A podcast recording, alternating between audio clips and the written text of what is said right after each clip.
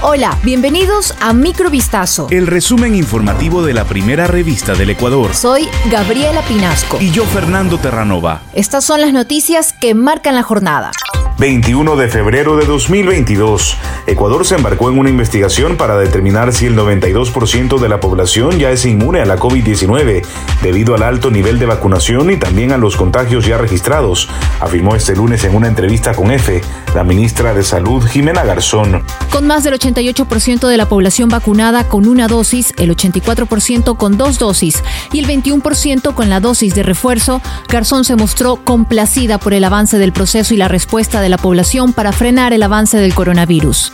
Aseguró que han tenido mucha acogida y que la última semana vacunaron a entre 90.000 y 100.000 personas diariamente entre primeras, segundas y terceras dosis. Cálculos aún extraoficiales y basados en datos de los casos antiguos sobre la vacunación y los nuevos contagios de Omicron hacen presumir que la cero prevalencia en el país está en el 92%, según indicó la funcionaria. La seroprevalencia es la inmunidad existente, ya sea por enfermedad o por vacunación, explicó, al comentar que el ministerio lidera una investigación con la Universidad Central de Ecuador, la Universidad de South Florida y el Instituto Nacional de Investigación en Salud INSPI para determinar el mencionado porcentaje. Este lunes 21 de febrero falleció a los 82 años Jorge Glass Viejo, padre del ex vicepresidente de la República, Jorge Glass Espinel. Glass Viejo, quien estaba internado en el Hospital del Guasmo, al sur de Guayaquil, desde el pasado 12 de febrero, cumplía una condena de 20 años de prisión por la violación y embarazo de una menor de edad. El hombre, que fue sentenciado en 2014 y era el rector de la escuela en donde estudiaba la niña, estaba recluido en el Centro de Privación de Libertad Zonal 8, reclusorio conocido como la Regional. En 2019, su abogado presentó un pedido de habeas corpus para salir del centro carcelario, bajo el argumento del deterioro de su salud, pero el recurso fue inadmitido por los jueces de la Sala Especializada de lo Laboral de la Corte Provincial del Guayas. La profesora Carmen T. fue sentenciada a cuatro años de cárcel por el delito de actos de odio en contra de un niño de cinco años, quien era su alumno en un centro educativo de la parroquia Cebanilla en el cantón Célica en la provincia de Loja.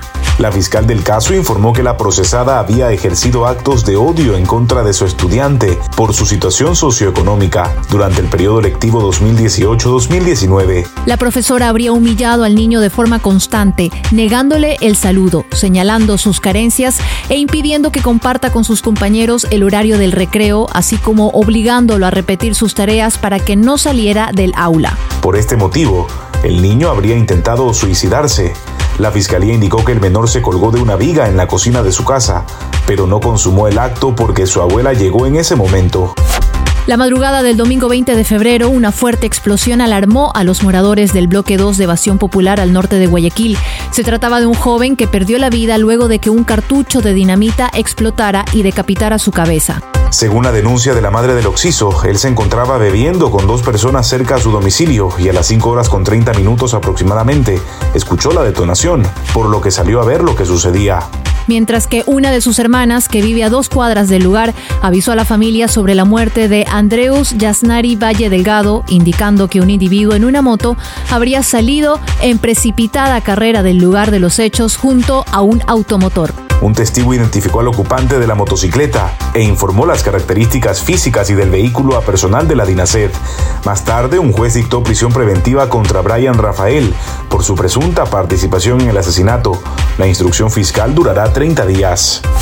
El presidente ruso Vladimir Putin reconoció este lunes la independencia de las regiones separatistas prorrusas del este de Ucrania, una decisión que agrava la crisis entre ambos países en un momento en que Occidente teme una invasión rusa. Según la misma fuente, Putin informó de la decisión a su homólogo francés Emmanuel Macron y al jefe de gobierno alemán Olaf Scholz, mediadores en el conflicto del este de Ucrania, quienes, según el Kremlin, expresaron su decepción. Esta decisión concierne a dos territorios prorrusos del este de Ucrania, una zona minera e industrial fronteriza con Rusia, Donetsk y Lugansk.